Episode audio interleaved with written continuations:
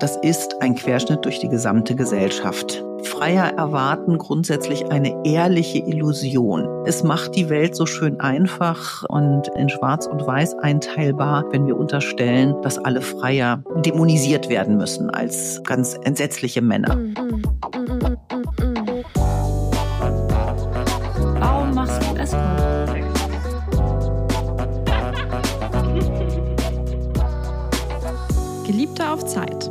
Luisa und Lenia. Ihr lieben Podcast-Fans und Hörenden, ihr habt es wahrscheinlich schon mitbekommen und euch auch schon gedacht, denn es ist ja schon ein beliebtes Ritual. Es ist wieder Weihnachtszeit und das heißt, Luisa und ich verlosen ein Charity-Duo-Date. Das heißt, ein Date mit uns beiden zusammen. Ja, du hast richtig gehört, wir beide im Doppelpack. Kannst du Weihnachten gewinnen. Und wie das funktioniert ist, du spendest an eine Organisation. Wir haben diesmal wieder vier Organisationen uns ausgesucht, an die wir spenden wollen. Das sind die Ärzte ohne Grenzen, das ist Sea-Watch, dann der WWF und die Sozialhelden, die sich für barrierefreieres Leben in Berlin einsetzen.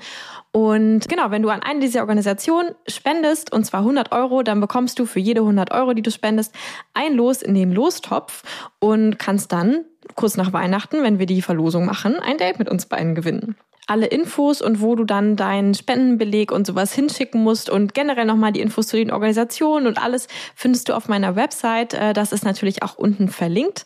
Ja, also warte nicht lange und mach mit.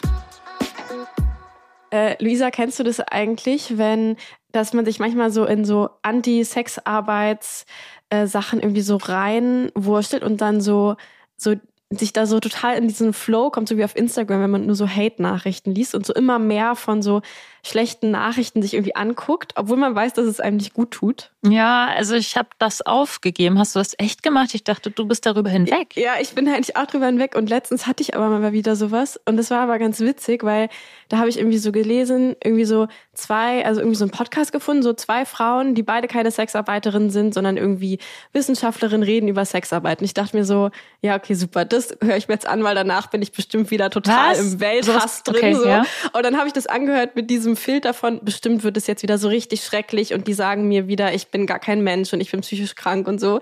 Und war dann so, von Minute zu Minute ging es mir immer besser, weil es war irgendwie so das erste Mal, dass ich nicht SexarbeiterInnen über Sexarbeit reden hören, die so auf unserer Seite waren. Echt? Und vor allem ja. irgendwie wertschätzend dann trotzdem damit sind, obwohl sie eigentlich gar nicht relaten können oder so, ja, oder? genau. Ob, ja, also so, ähm, genau. War, was, war, was war das für ein Podcast? Erzähl mal, also kann man den verlinken? Ähm, den können wir verlinken. Und es war vor allem ein Podcast mit Harriet Langanke. Jetzt habe ich schon wieder Harriet Ach gesagt. So. Harriet wollte ich sagen. Nee, aber wir sagen, wir können doch auch Harriet genau. sagen, haben wir doch gerade gesagt. ähm, die jetzt heute hier ist. Ach, das war der, das war der, das war der Überleitungsweg. Genau, das war der Überleitungs. Äh, Ach, das ist ja clever. Okay, dann sage ich jetzt erstmal Hallo. Hallo, ihr hedonistischen und abenteuerlustigen Menschen. Wie schön, dass ihr hier seid und uns zuhört. Und Harriet Langanke ist heute hier bei uns und wir freuen uns riesig, dass sie sich wirklich ihre wertvolle Zeit nimmt, um uns so viele Fragen zu beantworten zum Thema freier Forschung. Ich finde das Wort freier, da kriege ich ja schon so komisches, mhm. komisches Gefühl auf dem Rücken, aber darüber reden wir gleich. Also schön, dass du da bist, Harriet. Ja. Ja, ich freue mich auch. Sehr Danke gern. für die Einladung. Und du bist äh, Wissenschaftlerin. Ursprünglich hast du in Schweden an der Uni Wissenschaft gemacht, richtig, zum Thema ähm, genau Kunden, Kunden, männliche Kunden, glaube ich, von Sexarbeit. Ha, Habe ich das so richtig abgespeichert? Ja, ja, das klingt im ersten Moment ein bisschen merkwürdig, weil wir, glaube ich, alle wissen, dass Schweden mhm. ähm, das Vorreiterland mit der Kriminalisierung von Prostitutionskunden ist. Tatsächlich hat man mich mal richtig rekrutiert. Also Sven Axel Monson, der auch als akademischer Vater der schwedischen freier Kriminalisierung gilt, ähm, hat mich kennengelernt, meine Forschung hier aus Deutschland äh, interessant gefunden und hat mich eingeladen. Damals hieß es noch Malmö Högskola, also Hochschule. Inzwischen ist es auch eine Universität. Und inzwischen gibt es da eben auch das bekannte Center for Sexology und Sexuality Studies, mit dem ich meine akademische Affiliation verbinde. Und das war so ein Zehn-Jahres-Projekt auf zehn Jahre angelegt. hat dann durch Corona nochmal eine Verlängerung gekriegt. In dem einen Jahr 2020 ist dann allerdings nicht mehr viel passiert. Aber so habe ich eben eine akademische Affiliation nach Schweden gehabt und die KollegInnen dort an dem Forschungszentrum sind äh, nicht zwingend auf der schwedischen Linie, sondern haben ein Interesse daran, tatsächlich auch Forschung und Wissenschaft zu betreiben und waren deswegen maximal daran interessiert, wie wir hier, wie ich hier in Deutschland die freier Forschung aufziehe. Und ihr seid nicht die Einzigen, die mit dem Wort freier Forschung sich ein bisschen schwer tun. Das hat natürlich auch eine Geschichte. Und abgesehen davon, dass ich als Germanistin solche Alliterationen, also freier mhm. Forschung, beides mit F, auch sehr, sehr nett finde, ähm, ist es auch eine, eine, ein Tribut, dass ich den Menschen zolle, die die sogenannten Freier Foren, da ist dann auch wieder mhm. ein, eine Alliteration drin. Also die, ist dann das Beste. Genau, Freier Forenforschung sind dann die Winterstürme im Wonnemonat. ähm, und das habe ich übernommen, weil ich es auch sehr griffig finde. Und deswegen ist mir auch wichtig, am Anfang schon mal zu sagen, meine freie Forschung bezieht sich ganz wesentlich auf die moderierten Internetforen, die Prostitutionskunden in den Nullerjahren wir erinnern uns, das war gerade das Aufkommen von Web 2.0. Vorher konnten, kannten wir Internet zum Mitmachen gar nicht. Erst äh, in den Nullerjahren begann das, dass es diese Forensoftware gab und dass Männer sich überhaupt in bestimmten Settings, in diesem Fall in Internetforen, als Prostitutionskunden, als Freier identifiziert haben. Und genau daher kommt eben auch der Begriff Freier, weil das eine Selbstbezeichnung war und die habe ich übernommen. Das heißt, in Schweden haben sie nicht von dir erwartet, dass du zu einem bestimmten Ergebnis kommst in der Forschung, sondern du warst wirklich in einem Forschungsteam, was da offen irgendwie rangegangen ist. Absolut frei. Freiheit der Wissenschaft und Forschung mhm. gilt Gott sei Dank auch in Schweden. Und, es gibt und auch in Schweden mir da überhaupt an keinem mhm. Punkt irgendetwas äh, inhaltlich abverlangt, was ich nicht zu leisten äh, bereit gewesen wäre. Im Gegenteil, die Auseinandersetzung mit den KollegInnen dort, die dann eher auf der Linie der Kriminalisierung sind, waren absolut respektvoll, waren absolut äh, wissenschaftskonform. Und wenn ich andere Thesen aufgestellt habe, musste ich die genauso belegen, wie die ihre eigenen Thesen belegen mussten. Also das hat mir wirklich an keinem Punkt irgendetwas abverlangt, was ich jetzt forschungsethisch unrichtig gefunden hätte. Ich wollte noch einen Punkt ergänzen, der mir sehr wichtig ist. Wir haben die oder meine Forschung, die ich in Deutschland betreibe, das nennt sich partizipative Forschung oder partizipative Forschungsansätze. Und das war für die KollegInnen in, in Schweden auch ein ganz, ganz spannender Ansatz, den sie selber in Schweden so natürlich nicht verfolgen können. Bis heute nicht. Also welcher mhm. Mann, der äh, Prostitutionsdienstleistungen in Anspruch nimmt, lässt sich denn von einer Forscherin oder einem Forscher in Schweden interviewen, wenn er weiß, dass er sich damit strafbar macht? Ja. Mhm. Ich glaube, genau, was ich gerade aber noch sagen wollte, dass ich das auch so toll fand und deswegen unbedingt mit dir reden wollte, weil du halt Wissenschaftlerin bist und wie du magst, so die Freiheit von, ähm, von Forschung und Wissenschaft. Du hast ja auch halt an der Uni geforscht und ich glaube, manchmal denkt man so, wenn man irgendwelche anderen Studien zum Thema Sexarbeit sieht, dass die halt alle auf dieser gleichen Freiheit von Forschung irgendwie basieren. Und es gibt aber super viele Studien, die halt von irgendwelchen Menschen durchgeführt wurden, irgendwie bezahlt von irgendeinem erzchristlichen Verein und die haben irgendwie mal irgendwie, keine Ahnung, soziale Arbeit studiert und machen jetzt eine, eine wissenschaftliche Studie oder sowas. Und dann sieht es auch alles so aus wie, hey, okay, das ist eine wissenschaftliche Studie, aber geht halt gar nicht mit diesem, ich, ich muss Thesen aufstellen und die dann belegen, sondern ich pick mir jetzt einfach mal die Sachen raus, die mir irgendwie passen oder so. Ähm, also das fand ich nochmal wichtig zu betonen, dass es halt schon was Besonderes ist, dass du tatsächlich, also wirklich forschen durftest und wirklich geforscht hast, quasi so. Ja. Ja, also das, tatsächlich war das ähm, ein sehr empirischer Ansatz mit dieser partizipativen äh, Sozialforschung oder in dem Fall äh, Forenforschung und der, der wissenschaftliche Ansatz ist mir auch extrem wichtig. Also wenn wir Literatur zum Thema Sexarbeit oder Kriminalisierung von Sexarbeit uns anschauen, dann ist es super wichtig zu gucken, sind das äh, Artikel aus welchen Journals? Sind die peer-reviewed? Sind die wirklich auch stichhaltig? Oder ist es pures Propagandamaterial? Konntest du dann damals auch Leute davon überzeugen, die irgendwie in der Forschung waren und bisher so der Meinung waren, man müsste freier kriminalisieren? Konntest du diese Leute oder teilweise Leute davon überzeugen, dass es dass sie vielleicht da ihre Meinung dazu ändern? Weil es ist ja dann doch letztendlich auch eine Meinungsfrage. Also ich bin jetzt rund 20 Jahre in dem Feld unterwegs. Und wenn es mir nicht an der einen oder anderen Stelle gelungen wäre, mit äh, meiner Wissenschaft zu überzeugen, dann glaube ich, wäre ich sehr, sehr frustriert und wir würden hier heute nicht miteinander sprechen. Also ich vertraue fest darauf, dass es mir gelungen ist, Menschen zumindest mal dafür zu gewinnen, sich fachlich und sachlich damit zu befassen. Wir haben ja im Moment gerade eine Situation im November 2023, wo die Frauenunion der, der CDU sich für eine Kriminalisierung ausgesprochen hat. Und ich weiß von ganz vielen Politikerinnen, Frauen in der Frauenunion, die das eigentlich gar nicht so sehen, also die mhm. eine ganz andere Haltung haben. Und diese Haltung basiert natürlich zum einen eben auch einfach auf auf ideologischen Haltungen, zum anderen aber auch auf der Beschäftigung mit dem Thema und dann auf wissenschaftlicher Beschäftigung, also mit der Beschäftigung mit Wissenschaft und belastbarer Forschung.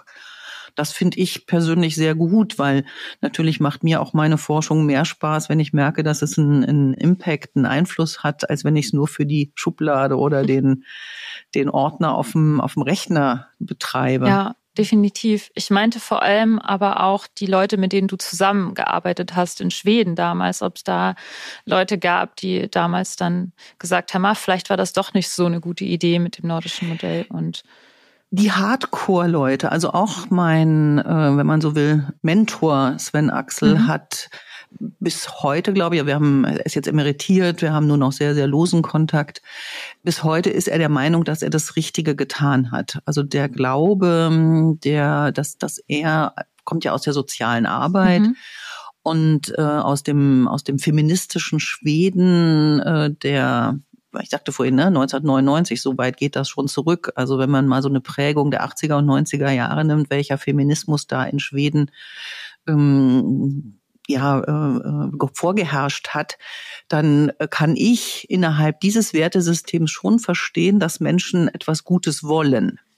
Dass sie damit aber etwas ganz das Gegenteil erreichen. Das ist sehr, sehr schwer zu vermitteln. Und wenn wir gerade über Schweden sprechen, es gibt in Schweden ja nicht nur in Bezug auf äh, Prostitution und sexuelle Dienstleistungen ein ganz anderes Regulierungsbedürfnis als in Deutschland. Jeder, der schon mal in Schweden Urlaub gemacht hat, weiß, wie schwierig es ist, Alkohol zu kaufen. Da gibt es diese Systembolaget-Läden und das ist eben auch ein regulierender Ansatz, der es sehr schwer machen soll, Alkoholiker zu kaufen weil Schweden gemeint hat, damit das Problem des Alkoholismus zu lösen. Und Fakt ist bis heute, das stimmt nicht. Ach so, also, ich dachte, Schweden, das ist total die ähm, gute Sache. Als ich da in Schweden war, dachte ich, ach toll, die kriegen das hier voll in den Griff mit dem Alkoholismus und so. Und ich dachte, das hätte gegriffen. Ich meine, das ist jetzt ein komplett Nein, anderes das hat Thema, überhaupt nicht gegriffen. ach, schade. Aber es, es, passt in diesen Kanon. Ne? Mhm. Also auch, es gibt noch ein weiteres Beispiel für das, was äh, sich Kommunitarismus nennt. Also die, die schwedische Gesellschaft folgt tatsächlich etwas anderen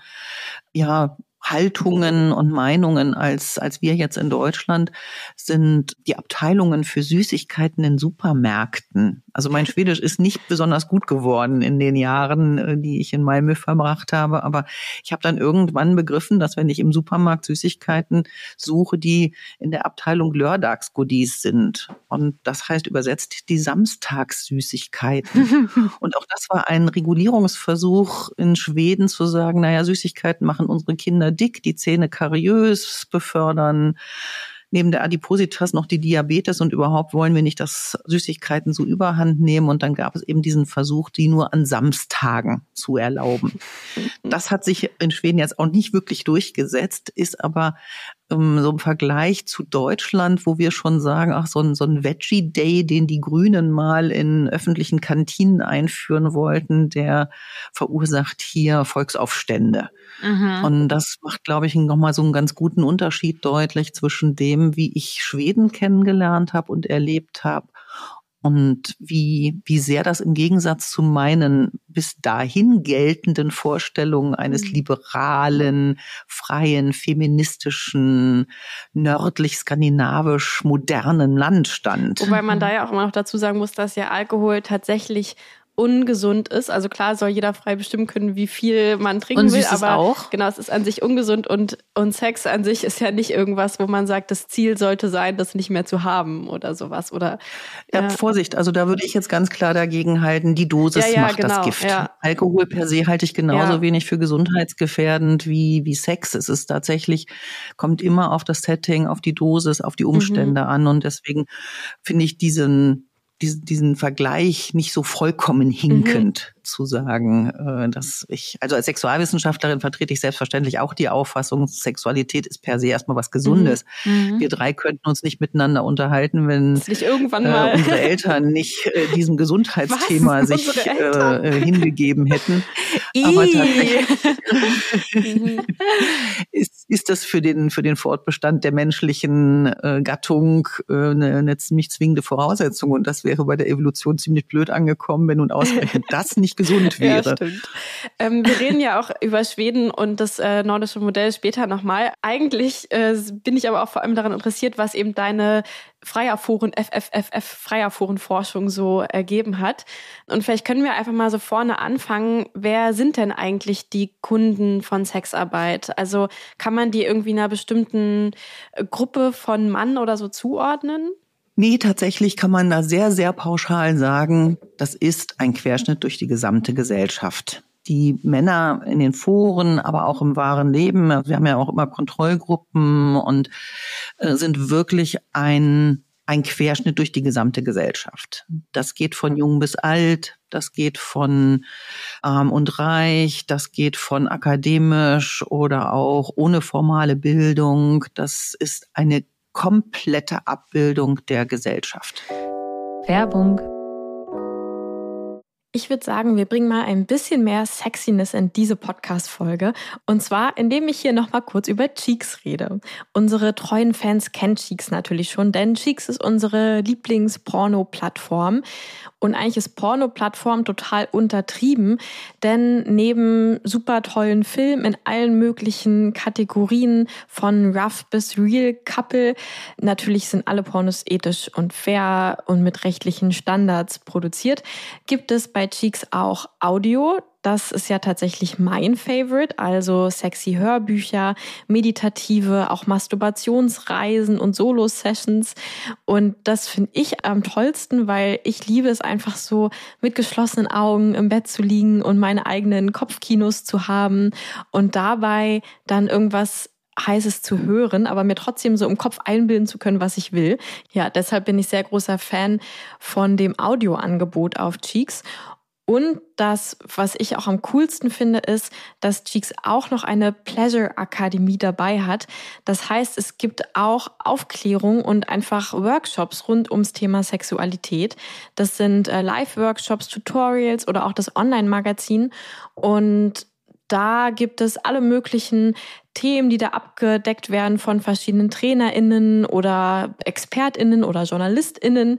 Und die Themen gehen auch von Körperaktivismus bis hin zu How to Deep Throat. Ich finde, das macht Cheeks echt zu eigentlich der coolsten Porno-Plattform, die es so gibt, weil es einfach so einen ganz selbstverständlichen und enttabuisierten Umgang mit Sexualität bringt, man was lernt, man sich einfach heiße Sachen anschauen kann, ohne dass irgendwelche komischen Pop-ups aufploppen, wo man denkt, man hat sich direkt 20 Viren runtergeladen. Und damit ist Cheeks für mich einfach so der Inbegriff von Sexual Online Wellness. Natürlich gibt's für unsere Community wieder ein Special Deal, denn mit unserem Code Geliebte auf Zeit, alles klein und zusammengeschrieben, könnt ihr Cheeks eine Woche kostenlos testen, wenn ihr das Jahresabo wählt. Während dieser Probezeit kannst du natürlich jederzeit diese Jahresmitgliedschaft kündigen oder auf die Monatsmitgliedschaft wechseln. Es spricht also, finde ich, wirklich überhaupt nichts dagegen, sich mal eine Woche kostenlos Cheeks anzuschauen und dich überzeugen zu lassen, wie toll die Plattform ist. Und danach würde dann die monatliche Mitgliedschaft 14,90 Euro kosten oder die Jahresmitgliedschaft 9,90 Euro im Monat, also 118,80 Euro insgesamt. Wie gesagt, der Code ist Geliebte auf Zeit alles klein und zusammengeschrieben, also G-E-L-I-E-B-T-E-A-U-F-Z-E-I-T. Und Cheeks findet ihr auf getcheeks.com, also G-E-T-C-H-E-E-X.com kommen. Und ihr findet natürlich auch alles, falls ihr jetzt gerade nicht so schnell mitschreiben konntet, in den Show Notes nochmal, also unseren Link und auch den Link zu Cheeks und alle Informationen zu Cheeks. Ja, und jetzt würde ich sagen, viel Spaß mit der Plattform. Eignet sich übrigens auch wunderbar als Weihnachtsgeschenk, so eine Jahresmitgliedschaft, die man dann vielleicht einfach verschenkt oder verschickt. Und noch viel Spaß mit der Folge. Werbung Ende. Als ich letztens mit Lenia eine Folge aufgenommen habe, wo wir eine Sexarbeitsgegnerin kommentiert haben, die bestimmte Dinge von sich gegeben hat, hat diese Sexarbeitsgegnerin auch gesagt, freier Glauben übermäßig an Vergewaltigungsmythen und hat es so stehen gelassen im Raum. Und wir haben dann nur kommentiert, ja, was heißt das? Also diese Studie, auf die du dich beziehst, ähm, vergleicht ja nicht freier mit nicht freier.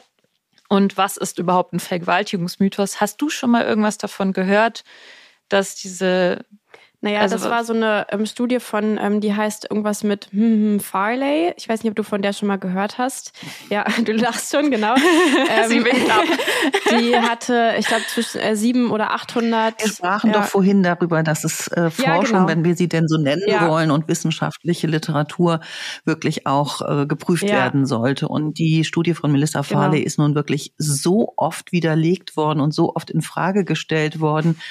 Da ähm, ja müssen wir, glaube ich, äh, hier das nicht vertiefen. Was ich zu der Frage sagen kann, ob hm, die Männer, also wer sind denn die Freier, ne? Wenn ich sage, das ist ein Querschnitt durch die Gesellschaft, und da kommen wirklich, also wenn, wenn wir KollegInnen fragen in der Sexarbeit, dann bestätigt sich dieses Bild ja auch, ganz unabhängig davon, in welchen äh, Segmenten der Sexarbeit ich mich bewege dann wäre das verheerend, wenn diese These stimmen würde. Wobei ich dann aber auch ähm, zu bedenken geben möchte, dass es einen gewaltigen Unterschied macht. Und das ist auch der, der Beleg aus den Freierforen, dass es einen gewaltigen Unterschied macht, ob ich mich einer Fantasie hingebe und ob ich in der Sexualität äh, mich von Fantasien stimulieren lasse, ohne jemals zu wollen, dass irgendetwas von dieser Fantasie auch in Realita stattfindet. Also da muss man auch sehr, sehr sorgfältig unterscheiden. Und das war auch tatsächlich für mich selbst zu Beginn meiner Forschung nicht ganz einfach, weil wie gesagt, das äh, hat vor 20 Jahren begonnen und da wussten wir noch nicht ganz so viel darüber, wie Menschen sich im Internet inszenieren und ich bin am Anfang auch über jede Brücke gegangen, wenn ich dann entsetzliches Wording in den Foren gefunden habe, an dem ich mich sehr, sehr gestoßen habe und eine frauenverachtende, menschenverachtende Sprache dort vorgefunden habe. Da gibt's auch nichts schön zu reden. Ja. Bis ich dann kapiert habe, dass das eine bestimmte Form von Inszenierung auch ist und dass das nicht zwingend etwas damit zu tun haben muss, ob Menschen jetzt wirklich diese äh, Sprache auch in ihrem Alltag, in ihrem wahren Leben leben.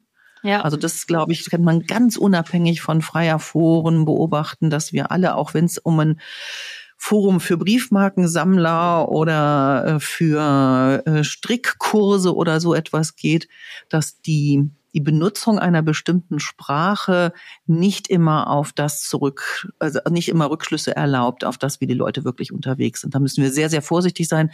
Heute wissen wir das. In den Anfängen meiner Forschung wusste ich das noch nicht. Aber das war für mich sehr entlastend zu erfahren, dass man das nicht eins zu eins äh, übernehmen sollte. Ja. ja. das ist spannend, dass du das jetzt sagst, weil ich habe mich nämlich auch mal damit auseinandergesetzt und äh, in den Freier Foren ein bisschen gelesen. Da standen dann echt Sachen wie, ja, die war schon ein bisschen fertig vom Tag oder ja, die hält gut dagegen oder so von Dog, in, bei Doggy hält sie gut dagegen oder irgendwie so. Da war ich so, also ich habe da nur gedacht, oh Gott, was steht denn da für ganz schlimmes für ganz schlimme Sachen und das müssen ganz schlimme Menschen sein.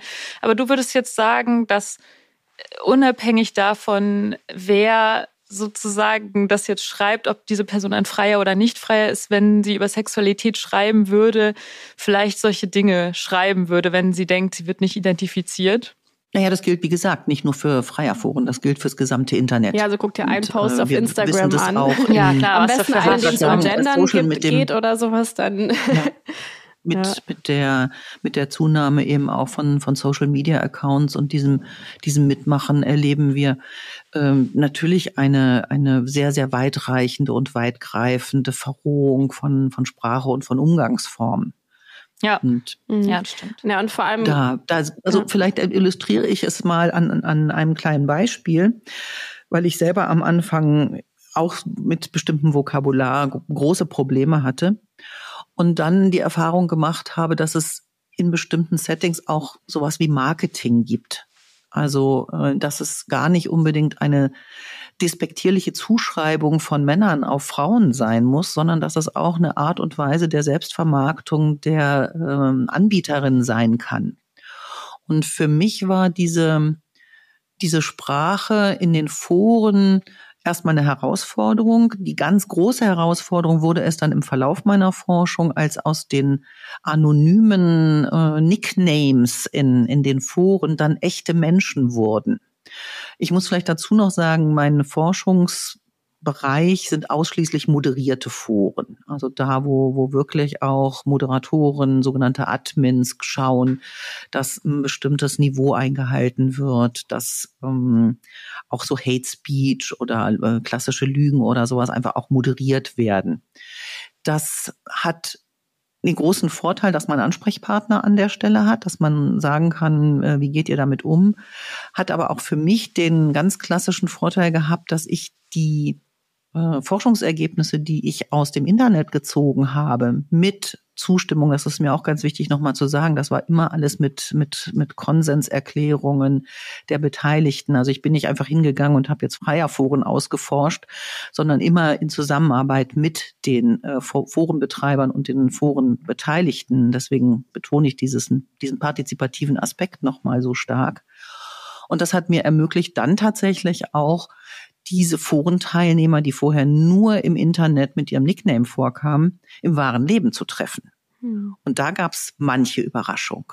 Also die Männer, die ich in den Foren erlebt habe, als geradezu ritterliche Aufpasser auf einen bestimmten Sprachstil, waren im wahren Leben, sorry, ich hoffe, Sie erkennen sich auch wieder, echte Stinkstiefel, die, denen ich wirklich nicht privat und persönlich begegnen möchte. Und umgekehrt habe ich die Erfahrung gemacht, dass jemand, der unterirdisches Vokabular und, und ganz schlechten Sprachstil hatte, im wahren Leben der zuvorkommendste, freundlichste, netteste Mensch war, den ich mir überhaupt hätte vorstellen können.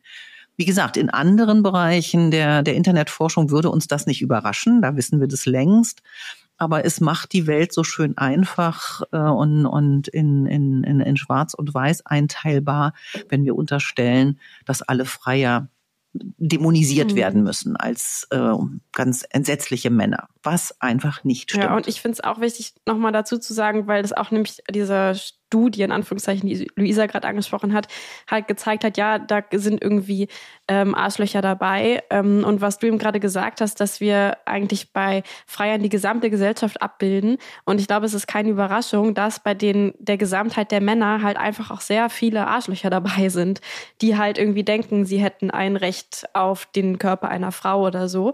Und das ist halt normal, dass sich das mit abbildet, wenn ich halt die gesamte Gesellschaft abbilde. So. Und genau in dieser Studie, in Anführungszeichen, Anführungszeichen gab es eben auch keine Vergleichsgruppe. Also es wurde nur gezeigt, da sind Arschlöcher, aber es wurden nur Freier befragt und keine Menschen, die nicht Sex kaufen. Das heißt, man konnte es halt auch nicht vergleichen mit dem Rest der Gesellschaft. So, ja. Ähm, also ja. vielleicht, um das auch noch mal ein, ein, ein klein bisschen zu gerade zu rücken, diesen Eindruck. Die Forschung auch über meine eigene hinaus, also Kolleginnen, die in den USA, in Kanada, in anderen Ländern geforscht haben, sind für zumindest, ich sag mal so, die, die, die westlichen Gesellschaften zu einem sehr interessanten Ergebnis gekommen, nämlich was die am häufigsten nachgefragte sexuelle Dienstleistung ist. Und die am häufigsten nachgefragte sexuelle Dienstleistung wird in den Foren immer sehr nett abgekürzt, nämlich mit zwei Buchstaben und einer Ziffer. Da steht dann GF 6 also Girlfriend Sex oder manchmal auch GFE, Girlfriend Experience genannt. Das ist die am häufigsten nachgefragte sexuelle Dienstleistung im Pay-Sex-Bereich, also im Bezahlsex, ist, ich möchte wie mit einer Freundin Sex haben. Und äh, natürlich äh, haben Menschen unterschiedliche Vorstellungen von dem, was für Sex sie mit einer Freundin haben möchten. Aber das ist so unfassbar viel banaler als das, was manche Menschen sich da rein mhm. fantasieren, dass in der, in der Sexarbeit es nur um Kinks geht, nur um Abgefahrenes. Also mit dieser überwältigenden Mehrheit, die sich für Girlfriend-Sex interessiert, ähm, werden auch solche Mythen schnell äh, als solche erkennbar, nämlich dass alle Männer gewalttätigen. Ja, ja. Dabei wollen die meisten einfach nur einfach nur an dem Penis liegen. ähm, ja, also das ist auch so total meine Erfahrung und ich, also ich weiß nicht, ich habe auch den Eindruck, dass oder wird ja auch immer gesagt, dass so männlich sozialisierte Menschen halt eh schon super viel Performance-Druck gerade im Sex haben und so dieses, boah, du musst die super Erektion und durch äh, durchficken stundenlang und sowas. Und ja. die Menschen, die zu mir kommen, sind und generell, die ich so erlebe, die zu SexarbeiterInnen gehen, sind halt auch oft welche, die einfach sagen, ich will halt nicht diesen Performance-Druck die ganze Zeit und ich will einfach mal mit jemandem Sex haben, die halt nicht auch noch irgendwas von mir erwartet. Ähm, so an sexueller Leistungsfähigkeit oder so. Und da würde das gar nicht reinpassen, dieses, boah, ich, ich fick jetzt diese Dreilochstut, das ist wahrscheinlich so ein Wort, was da manchmal ne, so weg, bis sie nicht mehr kann oder so. Also das ist überhaupt, glaube ich, nicht das, was Menschen dann haben wollen, wenn sie schon dafür bezahlen. So, da wollen sie einfach nur chillen, das ist so meine Erfahrung. Ja. ja, und meine Erfahrung ist es auch. Also ich meine, über die Hälfte, würde ich mal behaupten, meiner Kunden hat keine, kriegt keine Erektion, so, also in dem Date. Oder hat vielleicht mal kurz eine und kriegt dann keine mehr. Und es ist ganz viel, so nicht dieses Rum, was man sich so vorstellt, äh, Rumgeficke sozusagen, sondern das ist irgendwie so sehr viel so Zärtlichkeit, ganz nah sein, so am Körper berührt werden, irgendwie mal gesehen werden, wer man ist und in seiner Sexualität gesehen werden und auch irgendwie dürfen, sein dürfen, auch irgendwie nicht irrigiert sein dürfen und nicht irrigiert sein müssen dürfen. So, und ich glaube, das wird irgendwie so oft irgendwie so falsch gesehen. Auch selbst also von, von Kunden. Teilweise sagen mir dann Kunden so, ja, also die meisten Männer sind ja nicht so, dass sie sich wünschen, dass die Frau auch eine gute Zeit hat. Aber ich bin schon so. Und dann denke ich mir so, hä? Alle. Von wem sprichst ja. du? Alle sind so. so. Und als ich in diesem, als ich dieses Gespräch hatte beim Gesundheitsamt, weil man muss ja für den äh, Hurenpass, muss man ja regelmäßig so ein Gesundheitsgespräch machen und dann gefragt habe, ist es eigentlich laut Gesetz so, dass, also wir haben die Kondompflicht, aber muss ich, wenn ich geleckt werde, eigentlich ein Lecktuch benutzen? Hat mich diese aufklärende Person angeschaut, als wäre ich irgendwie, keine Ahnung, äh, sonst was, weil sie sich gefragt hat, hä, wieso lecken dich deine Kunden? Was? Die wollen doch Hä? nur alle deine Löcher penetrieren. Die wollte ich doch, die wollte ich doch durchnehmen. Mhm. Ähm, ja, also es ist irgendwie interessant, dass sich das so durchzieht, dieses Vorurteil. Mhm. mhm. Also es gibt zwei Anmerkungen dafür, die ich gern loswerden würde. Also wir haben jetzt über den Girlfriend-Sex gesprochen und da finde ich ein Zitat, das ich auch gelegentlich äh, in meinen Vorträgen auf die Folien schreibe, weil ich es sehr, sehr schön finde, äh, also sehr schön illustrierend finde. Und da sagt einer der interviewten äh, Prostitutionskunden, sein Standardspruch, wenn er zu einer Dienstleisterin geht, ist, sobald er sich auf den Rücken gelegt hat, die Hände hinterm Kopf verschränkt hat, sagt er, nu mach mal, du weißt ja, wo alles ist. also wenn das jemand bei mir und machen würde, würde ich den gleich, da wäre ich jetzt nicht besonders zufrieden. Das kann ich gleich mal als Disclaimer sagen. Aber ich denke, es illustriert ja. diese Haltung, ne? also dieses Bedürfnis. Ja, und ich würde das auch genauso machen, wenn ich ein Kunde wäre. Da würde ja, ich es genauso machen. Ich würde gesagt, hier, bitte, mach einfach. Ich will unbedingt. Das würde ich, aber ich als anbietende Person wünsche mir dann eher hier so diesen. Eine goldene Fickmaschine. Dann hat man es halt leichter, wenn man nicht so viel. Ja, gut, okay, was war dein anderer Kommentar? Du wolltest zwei, ne? Der andere Punkt, den ich, den ich ergänzen wollte, ist, dass es natürlich auch äh, Kunden gibt, die sehr, sehr stark über Performance sich inszenieren. Also wir haben mit den, mit den in der partizipativen Freierforschung ähm, ja durchaus auch ähm, Kategorien gebildet. Also was, wer sind denn die Freier überhaupt? Mit welchen Motivationen, mit welchen Erwartungen gehen sie denn in, in die entsprechenden Settings? Und da gibt es tatsächlich auch durchaus Männer, die sich als Sportler oder ähm, ja über Leistung definieren, die das auch in der Sexarbeit dann genauso machen. Also ich will das überhaupt nicht leugnen, dass es das gibt. Ich wollte nur mit dem Hinweis auf die am häufigsten nachgefragte sexuelle Dienstleistung und den Girlfriend-Sex da so eine, so eine Misconception nochmal begegnen. Wobei ich dazu auch wirklich sagen kann, zu diesen sportlichen Leuten, dass ich manchmal also vor allem am Anfang, jetzt gibt es gar nicht mehr so viele Leute, die Berichte schreiben über ein Date mit mir, weil ich das nie frage, dass das jemand macht und so weiter. Aber manchmal früher wurden Berichte geschrieben über ein Date mit mir. Und dann habe ich diesen Bericht gelesen und dachte mir dann so, war ich da wirklich dabei? Weil für mich war das ganz anders. Da standen dann Dinge wie, was ich, ging richtig rund und dü und ich dachte mir so, ja, also es ging, also es war schon okay. Also es, es ging aber nicht jetzt so in diesem Sinne rund, wie du das jetzt hier beschreibst. Und deswegen habe ich auch manchmal das Gefühl, vor allem in diesen Freierforen, dass die Menschen sich da auch total aufplustern und dann irgendwas beschreiben, dass sie jetzt da irgendwie hardcore gevögelt haben und im Endeffekt und so pornomäßig und so. Und dann wer weiß halt auch, ob das alles so stimmt. So, ich habe da eher das Gefühl, ja, das die Tendenz geht halt die Übertreibung. Mhm. Ah, das ist natürlich das ganz große Fragezeichen an aller Internetforschung, die wir betreiben. Also bei mir ist nun Gott sei Dank so, dass über die Jahre hinweg auch die Real-Life-Begegnungen stattgefunden haben. Wir haben ja schon über die Stigmatisierung von, von Prostitutionskunden gesprochen und ich erinnere mich noch gut an die ersten echten Begegnungen außerhalb des Internets. Da wurde das Auto um die Ecke geparkt, damit ich auf gar keinen Fall über das Kennzeichen irgendwelche Rückschlüsse ziehen kann. Inzwischen äh, kennen, kennen wir uns dann beim Namen. Das, das hat sich über die Jahre halt hin entwickelt. Aber es ist genau so, wie wir es, und ich betone das nochmal, in anderen Bereichen des Internets äh, beobachten können.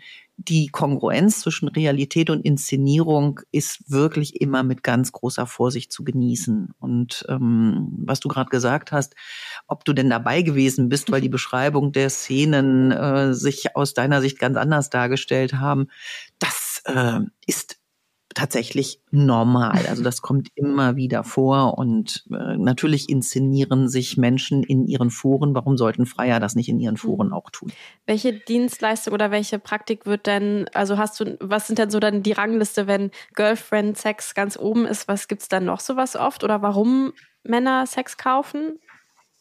Naja, in meiner Forschung ähm, haben wir ja die, die Motive mhm. tatsächlich erforscht und erfragt. Und die berühmte Frage ist so, warum gehen Männer überhaupt zu Sexarbeiterinnen? Und wir haben äh, ganz, ganz lange gesammelt und das kennen vielleicht viele, die so, so Forschung machen. Dann werden äh, Zitate ausgewertet und ausgezählt. Da werden, ähm, also wir haben das mit, mit so Moderationskarten gemacht, haben die Begriffe da drauf geschrieben und dann haben die, die freier Foren Teilnehmer dann tatsächlich das selbst geclustert äh, und haben diese, diese Mehrfachnennungen dann auch benannt. Und wir sind mit so drei, auf meinen Folien in, in den PowerPoints sind das immer so drei sich überlappende Kreise. Da kennt man vielleicht so auch so Darstellungen. Da gibt es äh, auf der einen Seite die wir nennen das oder die Männer haben das dann auch genannt, die Grundversorgung.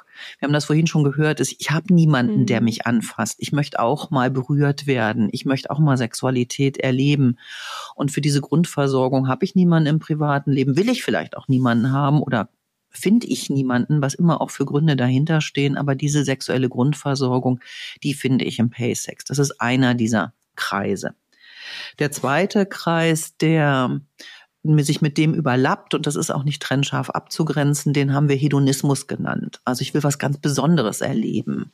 Ich will einen besonderen Kink frönen. Ich will äh, wirklich die Lackstiefel, die Dessous. Ich will ähm, das besondere Escort-Erlebnis oder aber auch, für mich ist das Besondere, das ähm, vermeintlich schmutzige und äh, in, in äh, verruchten Settings vorkommende äh, Erleben.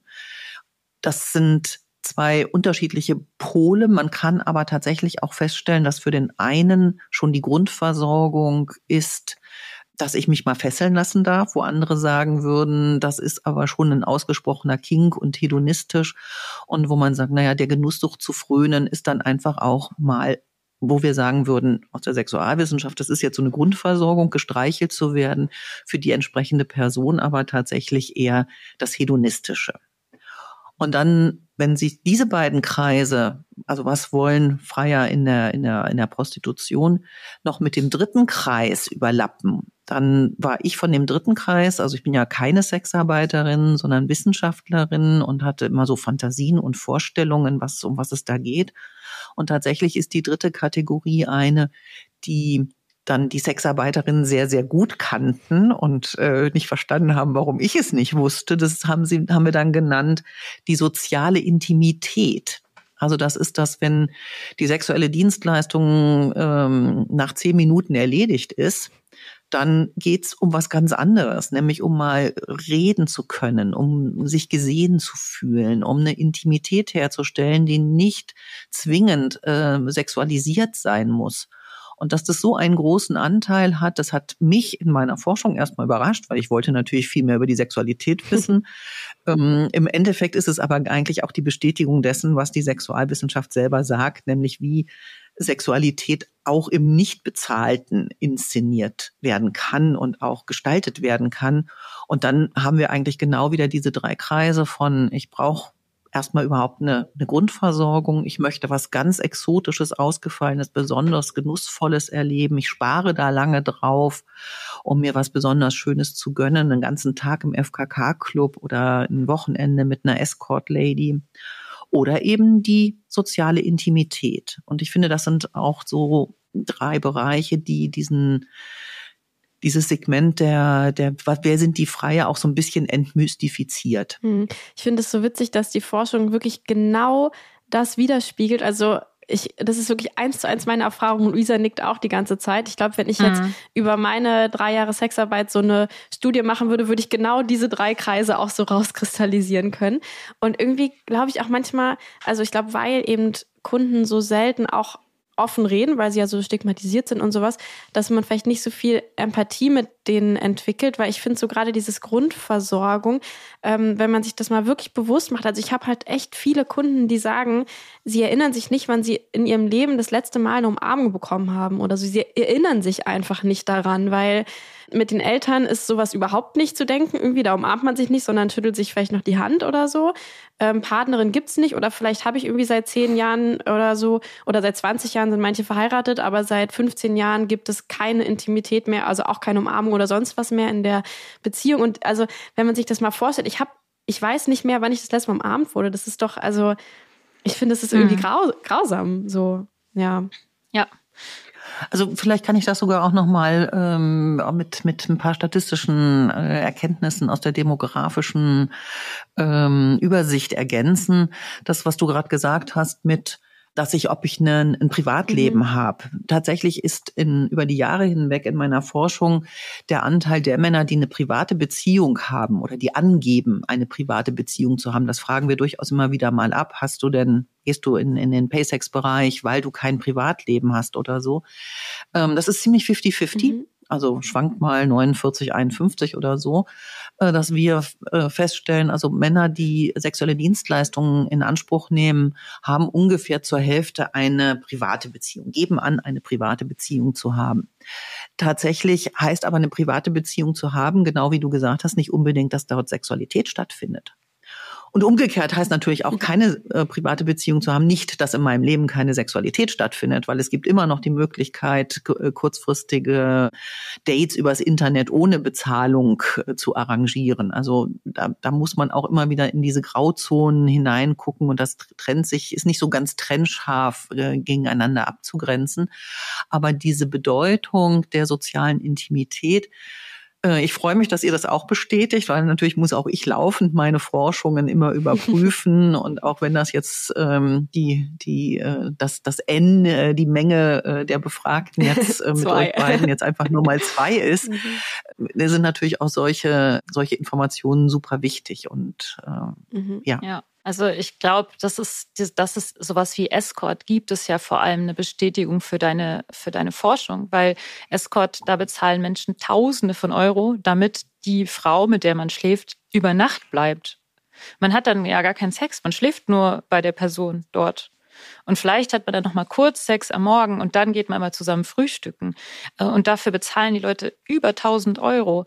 Das muss man sich mal klar machen. Für das Geld könnten die äh, einen ganzen Monat, äh, jeden Tag, was weiß ich, vielleicht jeden Tag sogar Sex haben oder vielleicht alle drei, dreimal die Woche in den Puff gehen oder so. Also das äh, machen sie aber nicht, sondern sie sparen auf ein Escort-Date, um dann sozusagen das, dieses Erlebnis das zu haben. Und, mhm.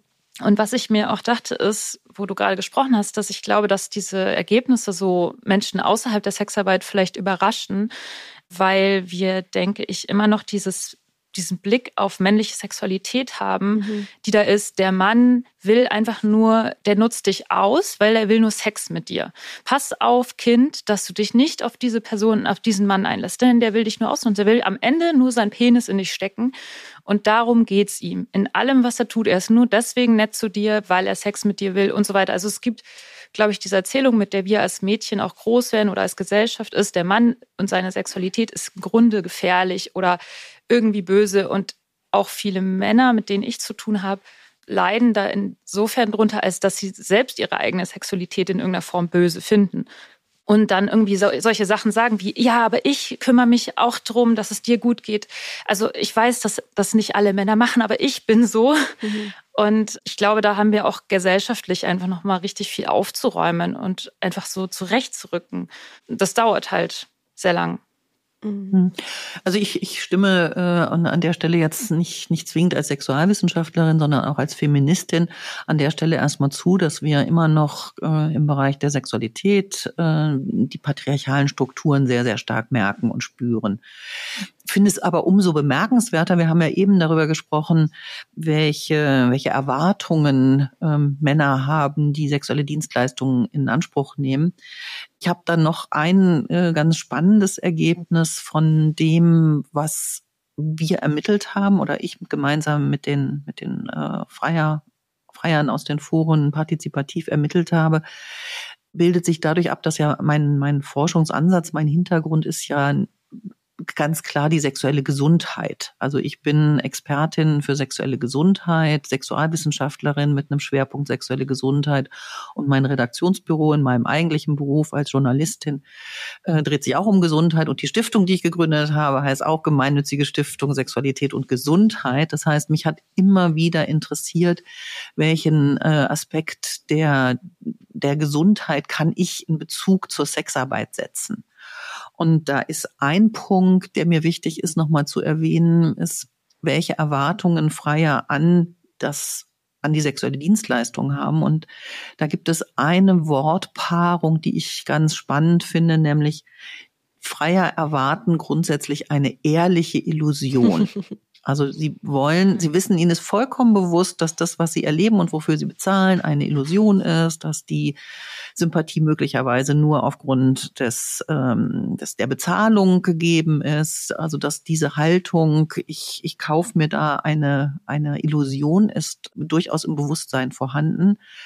Sie soll aber ehrlich sein. Und auch wenn wir uns das gar nicht so richtig vorstellen können, wie das zusammengeht, sie soll sich so ehrlich anfühlen. Und man möchte dann auch diese Wahrnehmung haben, dass das, was da inszeniert ist, authentisch ist. Das finde ich unter dem Gesichtspunkt jetzt ich habe das eingeleitet mit als als Feministin ist mir das wichtig, finde ich das einen super spannenden Ansatz, wenn ich Gesundheitsförderung im Bereich PaySex betreibe, dann kann ich da unglaublich gut ansetzen, um ressourcenorientiert und nicht reglementierend äh, repressiv mit dem Thema Sexarbeit umzugehen. Mhm. Ich habe noch eine Frage zu dem, wer sind die Freier? Ähm, nämlich, weißt du, wie viele jetzt Männer schon mal Sex gekauft haben? Also wie viel Prozent? Ich äh, zitiere da mal die GESIT-Studie. Äh, das ist eine, eine relativ große und auch tatsächlich repräsentativ angelegte Studie zum Sexualverhalten der, der Deutschen, also in Deutschland. Oh, und die Auszüge, die daraus veröffentlicht werden, legen nahe, dass jeder vierte Mann schon einmal, mindestens einmal sexuelle Dienstleistungen in Anspruch genommen hat. Ist das jeder vierte das Mann? Das ist jetzt noch nicht Alter? so wahnsinnig aussagekräftig. Mhm. Das ist noch nicht so wahnsinnig aussagekräftig, weil was heißt das once in a lifetime, ne? Mhm. Einmal. Wenn ich repräsentativ alle Männer befrage und 25 Prozent jeder vierte hat einmal schon sexuelle Dienstleistungen in Anspruch genommen, dann fasse ich damit ja auch diejenigen, die allein in den letzten zwölf Monaten 20 oder 30 Kontakte, sexuelle Kontakte gegen Bezahlung hatten. Also die Bandbreite ist da sehr, sehr groß. Und ähm, wir helfen uns mit diesen Zahlen, die jetzt die GESIT-Studie da hat und die belastbar und repräsentativ sind. Ja, weil ich meine, einmal, ich kenne, glaube ich, also alle Männer, die ich mal gefragt habe, vielleicht außer mein Bruder, der ist auf jeden Fall raus da, glaube ich, jeder hat schon einmal das ausprobiert. Und ich kenne halt Leute, die sagen, ja, ich habe das einmal gemacht und fand es doof, deswegen habe ich es nie wieder gemacht. Mhm. Also ich mhm. glaube, wenn wir, wir hatten ja auch die Idee bei Spotify unten mal zu fragen, hast du schon sexuelle Dienstleistungen in Anspruch genommen, würde ich auch eine Kategorie machen, ja einmal, um es auszuprobieren und dann ja regelmäßig oder ja mhm. manchmal oder sowas. Ja, können wir ähm, oder ja mal so nein, abfragen. noch nie. Ja. Ja, schreibt das mal bei Spotify unten in die. Nee, wir ähm, machen eine Umfrage sowieso, genau. In die genau in die Abstimmungsumfrage. Also einfach klicken. An, anklicken. Mich interessiert das nämlich Also bei auch. solchen selbst ausgefüllten Sachen nur einfach ganz kurz als Wissenschaftlerin gesprochen oder als Forscherin äh, müssen wir uns natürlich auch immer darüber im Klaren sein, inwiefern wir mit solchen vorgegebenen Antworten dann auch sozial erwünschte ja. Antworten. Mm. Und vor allem, ja, und Sie haben ja auch einen Sex-Podcast, das heißt, ja. hier haben wir auch eine bestimmte Bubble, die dazuhört. Aber es ist trotzdem mal ganz interessant, was dabei so rauskommt. Wer hört uns? Weißt wer du noch, Lisa, dass wir letztens mal gefragt haben, wer ähm, noch äh, so einen Durchfalldrang hat, wenn sie horny werden. Weil ja, genau. Also das würde mich auch mal interessieren. 20 Prozent der Menschen haben gesagt, dass sie das auch haben. Also das heißt, es ist wirklich 20%? anscheinend. Ja, das scheint. Ich habe da Harry, äh, Harriet genau finde ich. Ich habe da mal sowas äh, mit so Hormonen rausgefunden und äh, das bei mir selbst beobachtet, dass wenn ich Lust bekomme, dann manchmal so merke, dass mein Darm dann besonders entleerungsfreudig ist, genau. ähm, und es gibt wohl auch irgendwie so Hormone, die eigentlich aber während der Menstruation äh, ausgeschüttet werden, damit alles sich so ein bisschen lockert und rauskommt, also vor allem das Blut, aber das hat dann halt auch auf den ganzen Körper Einfluss und ich dachte mir, vielleicht hängt das irgendwie damit zusammen und da haben wir so eine Umfrage gemacht. Ja, und 20 Prozent haben gesagt, sie kennen das auch von sich, also. Das ist ja Wahnsinn. ähm, Crazy. Genau, aber wo waren wir? Ich, ja, genau, ich finde es eine krasse Zahl, jeder vierte Mann, weil das ist halt auch wieder dieses, ne, wenn man sagt, ja, das sind ja die ganzen bösen Männer, sind die, die freier sind und dann guckt man sich halt mal auf der Straße um oder in seinem eigenen Leben und weiß halt, ja, ich kann halt bis vier zählen und weiß dann, ist es einer von ja. denen. Und, und bei mir ehrlich gesagt viel mehr als jeder Vierte, den ich so gefragt habe. Kommt also vielleicht auch viel mehr. Ja, das ist der Unterschied zwischen persönlicher Empirie. Ja, genau. Ja, meine persönliche Bubble, genau. Ja. Mhm. Und vielleicht auch in, in welchem Alter. Also wenn es jetzt wirklich once in a lifetime ist, dann sind natürlich Leute, die irgendwie 20 sind oder so, haben halt einfach diese Erfahrung vielleicht noch nicht gemacht. Mhm. Und würden aber, ja, wenn man sie ein paar Jahre später fragt, dann, naja. Ja, ich würde gerne noch mal so äh, mehr über das Thema Stigmatisierung von Freiern reden. Also war, weil ich finde es immer wieder so krass, dass, dass wir ja hier so für die Entstigmatisierung von, von uns kämpfen und gleichzeitig würde ich sagen, die Stigmatisierung von Freiern noch viel stärker ist, oder? Als die von ja. Sexarbeitenden. Ja, wo, wo kommt das her? Warum ist das so? Ich habe da auch noch nicht die die eine Antwort drauf, sondern es gibt ein paar Ansätze dafür. Das eine ist, ähm, wir sprachen schon darüber, inwiefern der Bezahlsex generell äh, in unserem Land äh, stigmatisiert wird. Und während Sexarbeiterinnen als Anbietende und inzwischen ja auch durch ihre Peers sich empowern können, wie wir heute sagen, also sich stärken können, einen eigenen Berufsverband haben, äh, mehrere äh, aktivistische mhm. Menschen in der Sexarbeit unterwegs sind, fehlt es im Bereich der Freier weitgehend. Also das war der Ansatz in den Nullerjahren mit den Freierforen, dass sich so etwas wie eine Freier Community herausgebildet hat. Und tatsächlich, ich habe vorhin davon gesprochen, wie clandestin, also wie geheimniskrämerisch die, die Männer da unterwegs waren. Das waren die auch untereinander. Also die haben auch, wenn sie angefangen haben, sowas wie Fahrgemeinschaften zu den ähm, Bordellen zu bilden oder sowas, sich selbst auch nicht wirklich ihre bürgerlichen echten Namen genannt. Also sie sind da auch sehr, sehr zurückhaltend mit umgegangen. Und es gibt so eine Mischung aus meiner Sicht, die diese Stigmatisierung begründet. Das eine ist, das habe ich doch nicht nötig. Haben wahrscheinlich schon mhm. ganz, ganz viele Männer gehört, die dann sagen, also ich muss dafür nicht bezahlen, ich kriege das immer noch umsonst, mhm. ich bin so toll, deswegen muss ich das gar nicht bezahlen. Mhm. Mm, dann ist es natürlich so, dass wenn ich das einmal zugebe, das bleibt ja auch an mir hängen, mhm. bin ich dann schon für die private Frau, für die private Beziehung äh, in irgendeiner Form beschädigt das ist so, Sexarbeit kann ich als Beruf dann oder als Erwerbstätigkeit auch wieder aufgeben. Äh, aber die Erfahrung, einmal für, für Sex bezahlt zu haben, die bleibt quasi an, an den Männern haften. Und wer sich dann mit diesem diesem Narrativ befreundet, dass, dass Männer nicht für Sex bezahlen oder dass das arme Würstchen sind. Der Kollege Matthias Stieler, der das Gesundheitsamt, also den Bereich im Gesundheitsamt in Dresden leitet, den habe ich letztens wieder auf einem, einem Vortrag hören dürfen, der sehr deutlich, also der Vortrag hieß, arme Würstchen, Männer, die für Sex bezahlen. Hinter den armen Würstchen waren Fragezeichen.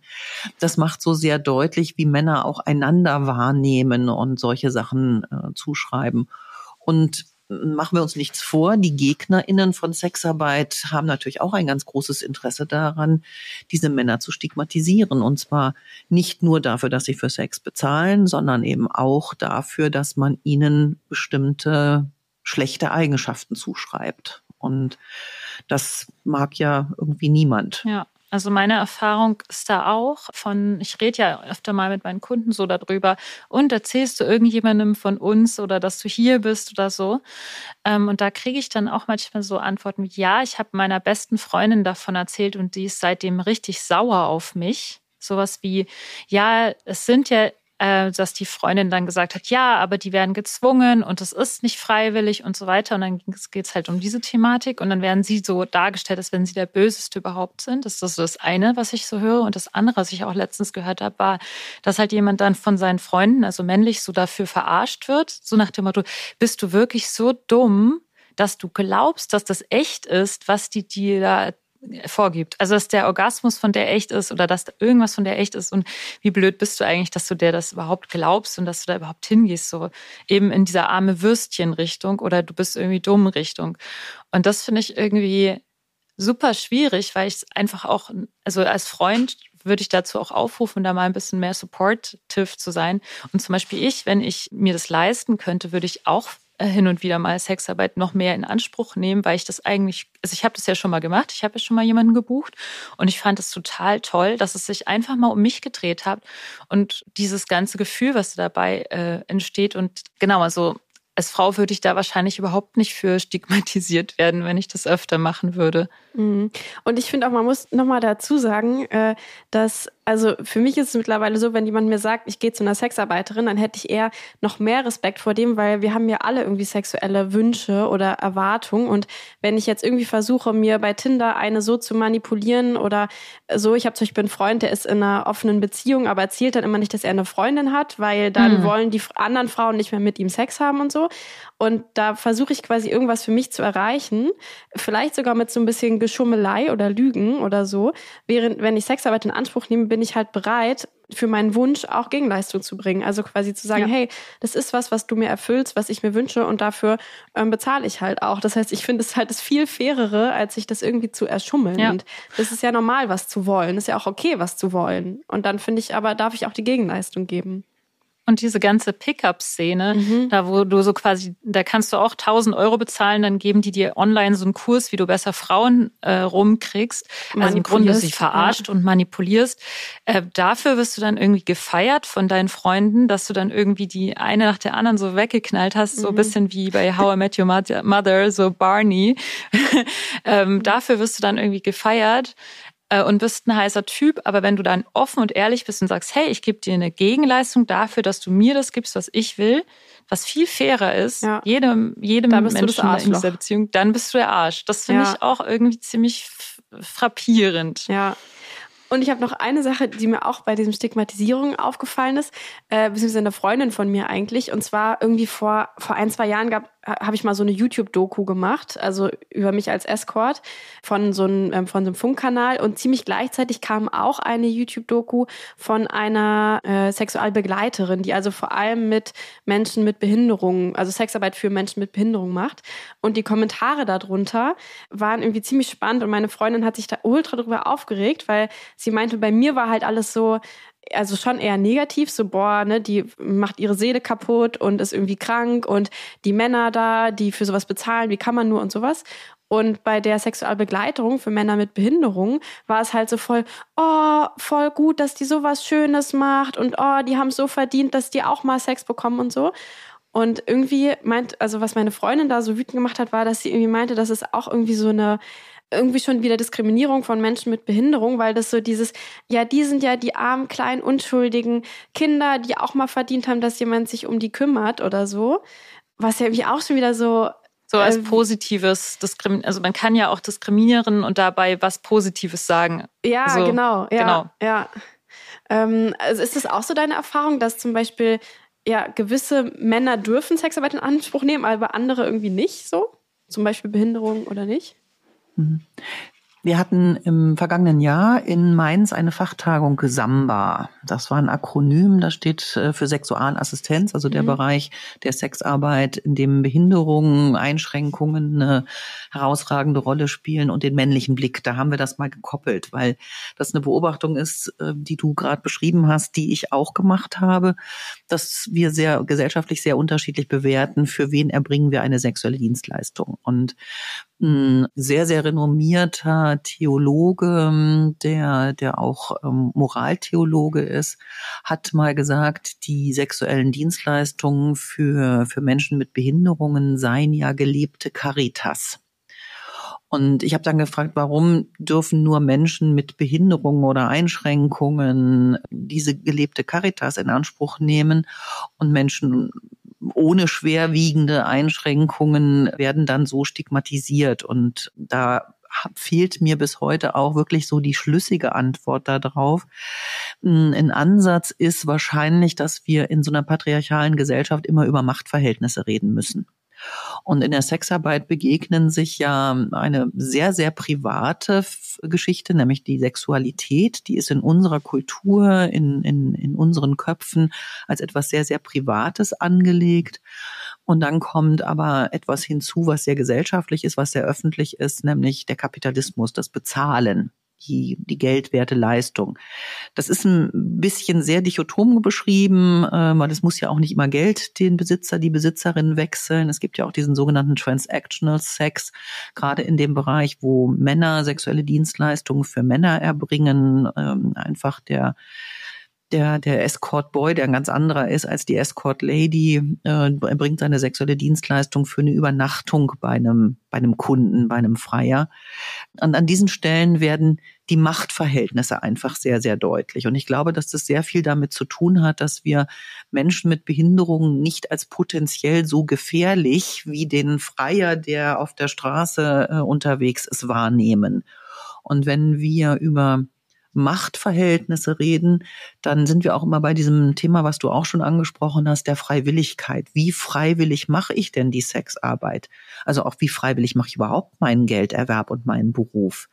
Und wenn ich ethisch der Meinung bin, dass wir auf gar keinen Fall irgendjemanden in irgendeinem einer Arbeit lassen sollten, die der Person nicht gut tut oder nicht gefällt, die sie nicht machen will, dann gilt das selbstverständlich auch für die Sexarbeit. Das sollte auch niemand tun müssen, der, der oder dem das nicht gefällt. Auf der anderen Seite, und das ist mir sehr, sehr wichtig für in dem Bereich der, der Freierforschung, müssen wir nochmal unterscheiden, wie freiwillig ist die Sexarbeit und das Setting und kann ich innerhalb dieses Settings tatsächlich vielleicht trotzdem noch im Konsens die sexuelle Dienstleistung verhandeln da ich aus diesem Bereich der Gesundheitsförderung komme, ist es mir wichtig, die Menschen auch in Settings, in denen sie nicht freiwillig und frei, nicht freiwillig heißt dann einfach, ich muss das Geld verdienen, weil ich Schulden habe oder ich muss das Geld verdienen, um meine Familie durchzubringen oder ich muss irgendwie in der Sexarbeit unterwegs sein, bedeutet nicht, dass ich nicht die tatsächliche Begegnung und die, die sexuelle Dienstleistung äh, im Konsens gestalte. Das ist für uns, für mich jetzt, wenn ich mein nicht die Wissenschaftlerin bin, sondern die Aktivistin bin, dann ist das das, was mir am wichtigsten ist, Bedingungen zu schaffen, in denen ich Konsens darstellen kann. Dann ist nämlich äh, auch Bezahlsex völlig in Ordnung und muss nicht zu Lasten von Gesundheit gehen. Und dann habe ich auch dieses dieses Machtgefüge ein bisschen aufgebrochen mhm. und habe nicht mehr diese dieses Stigmatisierungspotenzial, weil mir nämlich ein Punkt super wichtig ist, wenn wir über Stigmatisierung von Freiern sprechen und auch jetzt rede ich stärker als Aktivistin denn als Forscherin.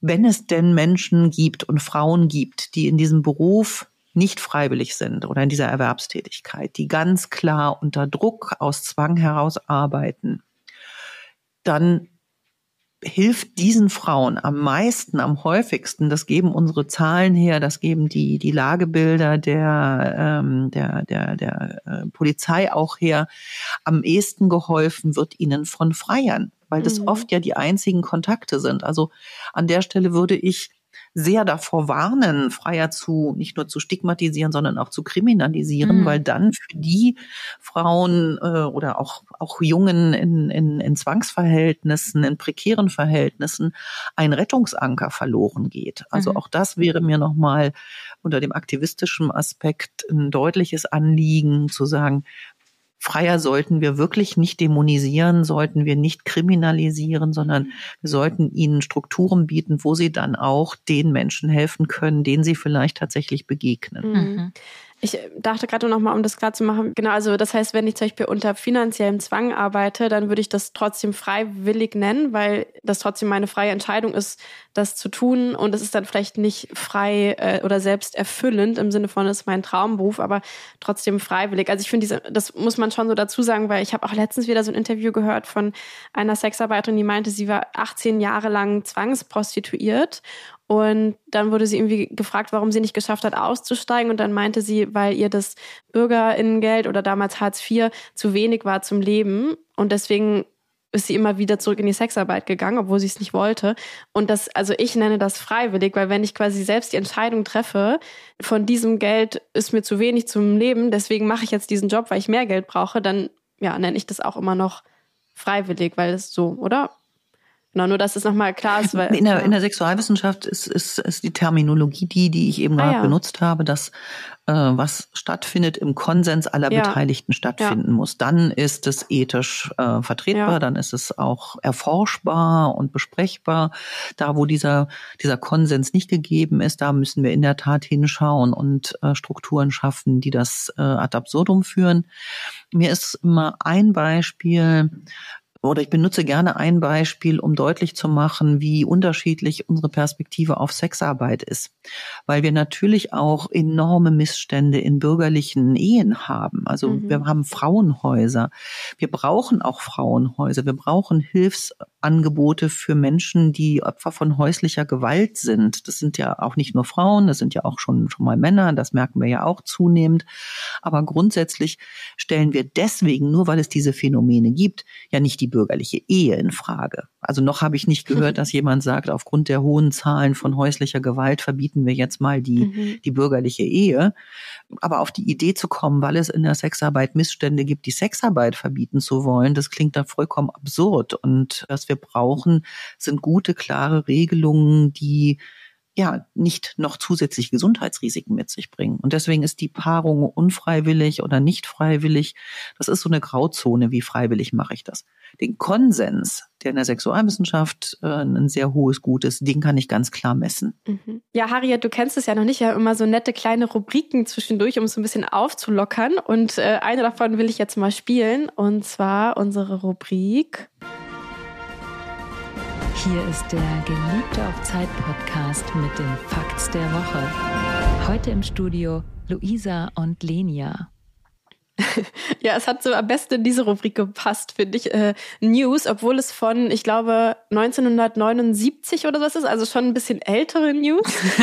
Aber ich habe so ein cooles Interview oder so eine ähm, Talkshow entdeckt, in der Nina Hagen zu Wort kam und äh, uns allen was über den äh, Kitzler beigebracht hat. Ich spiele es einfach mal ab. Und er sagte vorhin mit Woman Sex, das ist sowas Uninteressantes und das interessiert doch gar nicht. Wie langweilt das so lang? Wie langweilt das denn? Mich langweilt das gar nicht, wenn ich fünf Orgasmen am Tag habe. Und wenn du gar keinen mehr hast und ich habe sieben, dann langweilt mich das überhaupt nicht. Dich langweilt das aber mich doch nicht. seit 25 Jahren das Gejeiere der Damen. Das Gejeiere der Damen, halt's mal, du Saftsack, depperter Mensch. Mit Vergnügen, mit Vergnügen. Wenn das ist gut. Sein will, dann ich sag gerade, ich versuche noch einmal, versuche ich ihm zu sagen, was verstehst du, wie wichtig das ist mit Frauenorgasmus? Ja, für, und, für die Frauen, nicht für mich. Und vielleicht wirst du, wenn du später gestorben bist, in der Hölle umherlaufen. Und du Sie weißt werden nicht, wer hochlaufen. Das wird die Hölle sein dann. Ne? Ich kann nicht in die Hölle. Ich bin da schon in der Hölle. Bist du schon in der Hölle? Versucht doch da gerade rauszukommen, indem ich von Woman Sex erzähle, von, indem ich erzähle, dass die Frauenorgasmen so wichtig sind, dass die Frauen sich anfassen müssen. Nämlich da, in front of is the point of Woman Sex. Und wenn die Frauen mit den Boys schlafen, dann müssen sie sich hier anfassen. Man kann sehr schön äh, so, äh, sagt man, man kann auch schön so machen, man kann auch schön so. Man muss immer darauf an, äh, achten, dass die Frau ihre eigene Hand dort hat. Man kann es gut so machen. So, du kannst gut anfassen. Dann muss jeder darauf achten. Sonst ist es scheiße, sonst ist es eine Lüge. Und dann ist es die Hölle. Und dann, wenn das Leben oh. schon die Hölle ist, dann wird die Hölle erst recht die Hölle sein. Glaub mir. Ich find's so geil. so geil. Ich hab's so geliebt. Also äh, Props gehen raus an Nina Hagen, die ja übrigens auch, ich glaube, man kann es ja auch so ein bisschen First Wave Feminism nennen. Deswegen ist es auch eine gute Überleitung in das, was jetzt kommt, weil sie hat uns zwar den Kitzler gebracht. Danke, Nina Hagen. Ähm, ja, und, und dieses extrem geniale Du, äh, was hat sie gesagt? Du Arsch? nee, sie hat gesagt, irgendwie was sowas hat sie Witziges, hat öffentlich ja. gesagt. Ähm, genau. Du. Ja, aber Luisa, bevor du weiter deine Lobreden hältst, ähm, genau, leider ah. setzt sie sich jetzt äh, zum Beispiel in der Emma ähm, sehr aktiv äh, für das nordische Modell ein. Nein. Echt? Ja. Nein. Ähm, Echt? Ach nein. Also gute Überleitung und vielleicht können wir jetzt noch mal so ein bisschen über dieses ja sogenannte nordische oder auch schwedische Modell reden. Ähm, Nina, du musst das hören, sonst ist das die Hölle. genau. Es ist die Hölle, es ist eine Lüge.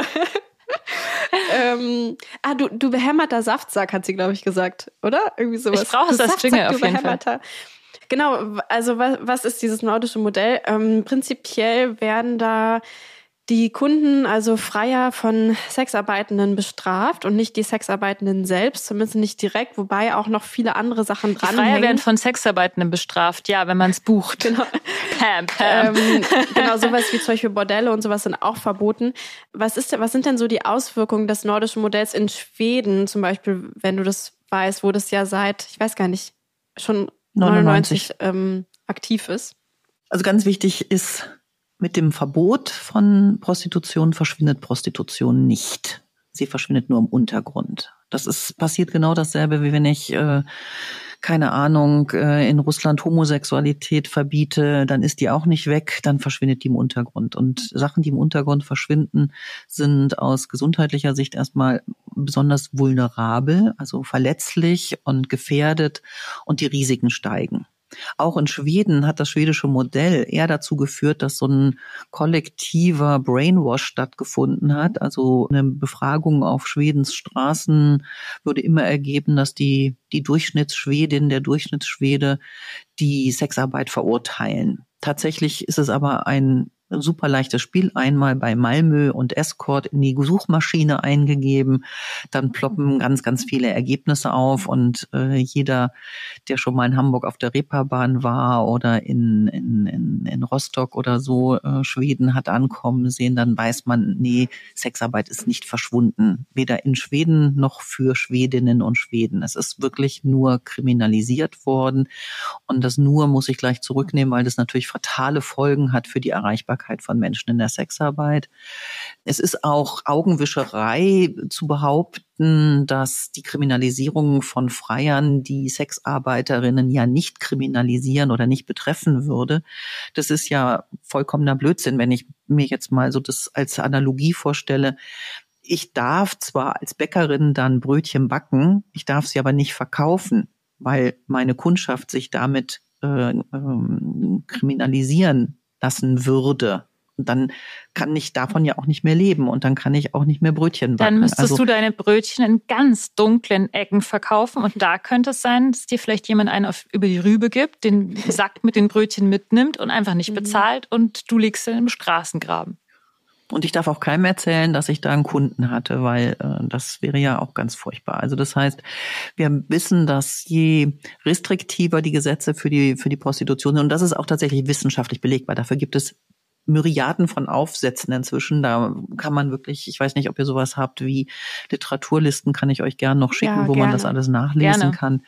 Ähm, das sind ganz klare Belege dafür, dass die äh, Repression an der Stelle überhaupt nicht hilft, sondern dass die ja, ich nenne es ruhig nochmal Gehirnwäsche, zwar sehr gut funktioniert. Das, es gibt ja auch so einen schwedischen Sonderbotschafter, der durch die EU-Länder reist, um für die äh, schwedische Kriminalisierung von Freiern zu werben. Das, was wir vorhin besprochen haben, die, die Frauenunion, wofür die sich jetzt ausgesprochen haben, äh, geht auch in diese Richtung. Es wird den Menschen, die unter prekären Bedingungen in der Sexarbeit arbeiten, nicht helfen. Das wissen wir. Und ich will noch mal ein, ein Bild erwähnen. Wir haben, wenn, wenn ich als, als Forscherin versuche, bei, bei Fachvorträgen zu visualisieren, wovon reden wir denn im Bereich von Sexarbeit, dann zeige ich immer ganz gern eine Folie, die so diese gaußsche Normalverteilung zeigt, die gaußsche Glocke. Das ist wirklich, sieht wirklich aus wie so ein Querschnitt einer, einer Kirchenglocke, ähm, hat so einen großen Buckel in der Mitte und rechts und links so zwei Ausläufer, die so ganz dünn sind. Und in dem einen Ausläuferbereich sind äh, die hedonistischen, äh, selbstbestimmten Happy Hooker, die keine Hilfen brauchen, die selbst empowered und so weiter sind. Und auf dem anderen Ende sind die sehr, sehr prekär Arbeitenden. Die Kriminalisierung würde aber auch den gesamten Mittelbereich treffen. Und das ist etwas, was von der, von der Anschauung her schon vollkommen absurd ist, einen Bereich zu kriminalisieren, in dem aus Sicht der Sexualwissenschaftlerin eben Konsens möglich ist, der aber nur möglich ist in einem, auf Augenhöhe und frei verhandelbar und nicht unter Repression. Deswegen würde ich sagen, wer Gesundheit, sexuelle Gesundheit fördern will, kann nicht für äh, die äh, schwedische Befreierkriminalisierung sein. Das funktioniert nicht. Wir hatten ja auch so ein Argument, was ich total wichtig fand in der Folge, die wir mit Undine letztens vor ein paar Monaten aufgenommen haben. Die können wir auch nochmal unten verlinken, weil die finde ich sehr wichtig war. Ähm, weil du gerade meintest, auch in quasi sehr gezwungenen Umfeld, so wie sehr großer finanzieller Druck, kann in der einzelnen Interaktion Konsens bestehen. Und da war so das Argument von Undine auch, mit dem nordischen Modell nehme ich ja quasi Kundschaft weg. Das heißt, ich habe dann weniger Auswahl von den Kunden, die ich haben kann, weil halt weniger kommen vielleicht. Das ist ja das Ziel von diesem Modell. Und je weniger Auswahl ich habe, desto weniger kann ich natürlich bei bestimmten Praktiken Ja oder Nein sagen. Also desto weniger gut kann ich Konsens herstellen, weil wenn ich halt weiß, ich habe 30 Anfragen am Tag und nehme vielleicht 10 an, kann ich halt alle, die Analsex wollen, wenn ich das nicht will, ablehnen. Kann ich halt nicht, wenn ich nur noch fünf Anfragen am Tag habe. Also mhm. gerade für dieses Konsens innerhalb der einzelnen Interaktionen finde ich, ist es halt so wichtig. Ja, also je mehr Nachfrage, desto besser. So. Mhm. Ja. Und ist es dann auch so, dass die Kriminalität äh, gegenüber den Sexarbeitenden denn in Schweden auch gestiegen ist? Weil es gab ja auch eine Annahme, die da ist, wenn du eh schon kriminell bist, weil du jetzt hier hingekommen bist, dann kannst du ja auch gleich nochmal einen draufsetzen und noch was anderes Illegales machen. Also dass Leute sozusagen noch mehr bereit sind, ein weiteres Gesetz zu brechen, wenn sie eh schon eins brechen, um eine Sexarbeitende zu sehen. Ist das so? Ich habe dazu keine belastbaren Zahlen, also die sind mir nicht bekannt. Es mag sie geben, ich, ich kenne diese Zahlen nicht. Ich finde aber, dass es absolut logisch klingt, weil wenn ich einmal in einen rechtsfreien Raum hineingehe, dann ist es auch gerade egal, wenn ich mich schon strafbar mache, dahin zu gehen, dann ist es auch egal, ob ich dann ein Kondom verwende oder ob ich die ja, äh, Grenzen meines, meines Gegenübers achte.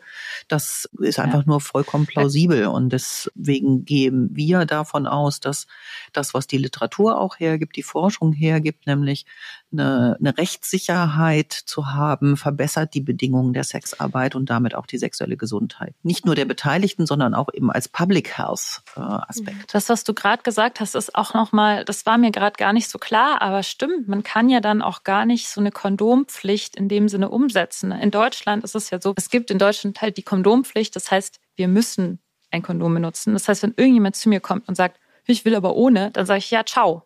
So. Und da, da ich ja auch eine große Auswahl habe, weil genau, weil ich eben auswählen kann, kann ich auch sagen, ich, ich mache das auch nicht. Und dann gibt es ja quasi in diesem rechtsfreien Raum vielleicht auch eine Situation, in der eine Person dann ohne Kondom mit jemandem Sex hat, weil sie vielleicht sonst keine KundInnen hätte oder weil dann ja eh alles egal ist. Das ist, das ist Oder weil ich auf den, den äh, Mehrverdienst angewiesen ja, also bin. Das, und dann ja, das ist gerade, das finde ich auf jeden Fall auch nochmal ein krasses Thema, weil ich glaube schon, also mir hilft es schon, dass es so eine Art Standard ist, dass Kondom benutzt wird, dass ich darüber ja gar keine Diskussionen führe. Also das hilft mir schon sehr. Dieser Standard ist natürlich nicht in jedem Bereich vielleicht so, aber ich habe so den Eindruck, dass das eine ganz gute Sache ist, so mhm. für mich jedenfalls in meinem Bereich. Ja, und also wenn es um Sicherheit geht, finde ich halt auch so Sachen wie in einem Bordell zu arbeiten, ist natürlich viel sicherer als auf der Straße. Ähm, nur wenn halt dann Bordelle tatsächlich einfach verboten sind und man kann ja auch nicht sehr gut so ein Bordell einfach mal so verstecken, dann muss ich halt irgendwie auf der Straße arbeiten, wenn ich sonst keine andere Alternative habe, was natürlich auch alles viel unsicherer macht, weil ist halt immer sicherer, mit KollegInnen zusammenzuarbeiten, als irgendwo alleine ja. und sowas. Oder da, dass du Hausbesuche machst oder so, weil es im Hotel ja. vielleicht zu auffällig wäre oder so. Das, da würde ich mir auch Sorgen drum machen. Ja. Mhm. Ich finde natürlich die Begrifflichkeiten ähm, Sexkauf, nordisches Modell, das ist die Sprache der SexarbeitsgegnerInnen, mhm. die ist ja nicht präzise. Also äh, Sex ist im Unterschied zu dem Buchtitel von Sven Axel äh, Monson eben keine Commodity, es ist keine Ware, sondern ähm, die sexuelle Dienstleistung haben wir im Deutschen ja auch einen sehr, sehr klaren Ausdruck für, ist eben eine Dienstleistung. Ich kaufe ja auch keine Frisur beim Friseur. ich kaufe auch keine mhm. Taxifahrt äh, bei der Taxifahrerin, sondern ich bezahle für eine Dienstleistung. Ich nehme eine Dienstleistung in Anspruch. Oh, stimmt. Und mir wäre es wichtig, dass ähm, wir auch in der Sprache sehr präzise das beschreiben, um das es geht und nicht auf die sehr plakativen propagandistischen Vokabeln von Sexarbeitsgegnern rein. Ich bin reingefallen. Sag, was sagt man, was sagt man sonst? Also also ich spreche von der von der äh, Schweden, von der freier Kriminalisierung mhm. nach ah, schwedischem Vorbild. Freier Kriminalisierung, gut. Okay. Mhm. mhm. Oder Kundenkriminalisierung, da hat man wieder mhm. ein KK statt ah, ja, äh, ein FF. Das, das ist für, für mich der präzisere Ausdruck äh, an der Stelle und ich glaube, es ist auch der richtige, weil der der Begriff Kunde, wir haben jetzt gar nicht darüber das vertieft, warum wir Kunden freier oder äh, Gäste sagen, äh, ist aber ein, ein Begriff, mit dem sich ganz, ganz viele Menschen einfach identifizieren können, weil wir alle irgendwann und irgendwie zu KundInnen mhm. von Dienstleistungen werden können. Das ist das eine, äh, wo ich sage, da, da möchte ich als Wissenschaftlerin mit einem anderen Vokabular arbeiten. Und ich äh, finde auch nach der Kenntnis der Fakten, den Begriff des Modells sehr fragwürdig, weil mit Modell verbindet sich dann eben auch etwas Modellhaftes, etwas Vorbildhaftes. Und wenn ich Gesundheit fördern will, dann ist das für mich eben überhaupt ein absolutes No-Go. Und ich würde niemals die äh, schwedische Kundenkriminalisierung als vorbildlich bezeichnen, wenn ich äh, sexuelle Gesundheit mhm. fördern will. Mhm. Deswegen verzichte ich auch auf den Begriff. Mhm. Also. Oh ja, schönes Richtig gut, dass du das sagst, weil wir ja. haben, glaube ich, immer diese Worte benutzt, weil wir keine anderen kennen. Und das ist ja. jetzt richtig wichtig. Und wir werden uns das jetzt angewöhnen, zu sagen, dass die Kundenkriminalisierung wie in Schweden ist. Ja.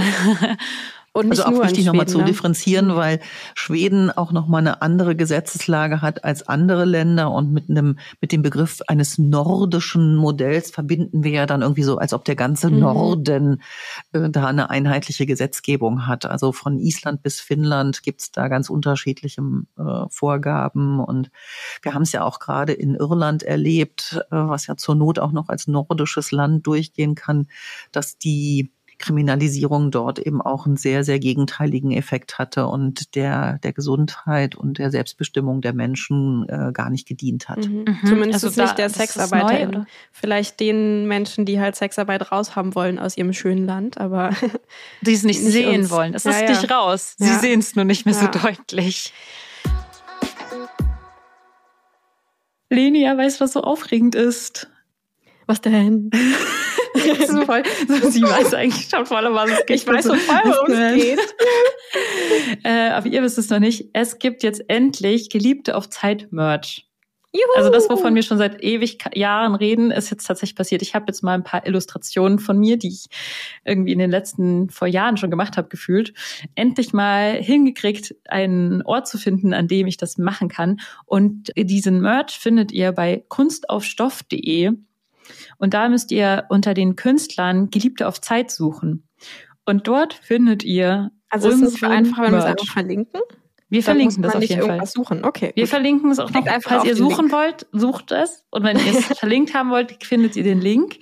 Und äh, was ich so toll finde an Kunst auf Stoff ist, dass sie wirklich ähm, auch vorher sich die Künstler irgendwie alle anschauen und die fair produzierte Bio-Baumwolle benutzen und einfach auch wirklich gute Qualität haben. Ich habe noch ein anderes Shirt von denen gekauft. Ich will jetzt hier, wir kriegen ja keine Werbung von denen bezahlt oder so. Ich will hier trotzdem unbezahlte Werbung machen. Genau, und deswegen finde ich die einfach auch an sich als Print-on-Demand-Service sehr gut und habe die deswegen ausgewählt. Und ich bin jetzt sehr aufgeregt, weil es gibt zum Beispiel Jingle, oh Hure Polizei, endlich als Merch. Geil, ich man brauche kann jetzt damit rumlaufen. Ey. ich brauch unbedingt einen Hu- oh Hure Polizei-Hoodie, der steht fett auf meiner Liste von Wünschen und den muss ich mir jetzt direkt bestellen. ja, erstmal mit dem eigenen Merch rumlaufen. Sehr gut, so soll es sein. Genau. Das ist, äh, das ist ein total krasses Gefühl, jetzt so äh, irgendwie so einen eigenen Merch zu haben. Ja. Genau, also geht los und holt euch den Merch. Es könnt ihr Ja. auch noch zu Weihnachten, Weihnachten verschicken. verschenken. verschenken. Ist ja Yay. jetzt noch vor Weihnachten. Yes. Yes. Cool. Ja, ich würde sagen, vielen, vielen Dank, Harriet, für äh, die vielen Infos. Ähm, genau, wir haben sicherlich unten jetzt in den Show Notes auch noch einiges verlinkt, äh, was wir dann als Literaturliste noch bekommen, falls ihr da draußen euch irgendwie noch mehr einlesen wollt. Ähm, hört euch vielleicht auch die Episode, die Folge an, die wir mit Undine aufgenommen haben, die Reaction-Folge zu dem äh, Der gute Zuhälter, hieß es, glaube ich. Das war diese andere Podcast-Folge, auf die wir reagiert haben. Oh Gott. Ja, und sonst gibt uns fünf Sterne auf Spotify und iTunes. Abonniert diese Glocke, äh, Glocke, die also Glocke, abonniert die, Glocke, Gaußsche klick, Glocke, klickt die genau, Glocke. klickt die Glocke bei, bei Spotify, damit ihr informiert werdet über neue Folgen. Und ich glaube, Luisa wollte noch, dass ihr uns unten in die Spotify-Kommentare schreibt, wie du es fändest, wenn deine Partnerin, dein Partner, Date, wer auch immer, für Sex schon mal bezahlt hat. Also wäre das für dich eher ein du oder eher reagieren? cool? Genau, wie würdest du darauf Ja. reagieren? Ähm, schreib uns das mal unten rein. Und ja, ich glaube, das war's von uns erstmal, oder? Ja, vielen Dank, Harriet, dass Ja. du da warst. Vielen, vielen Dank. Sehr, sehr gerne. cool. Tschüssi. Tschüss. Tschüss aus Köln. Tschö. Geliebte auf Zeit.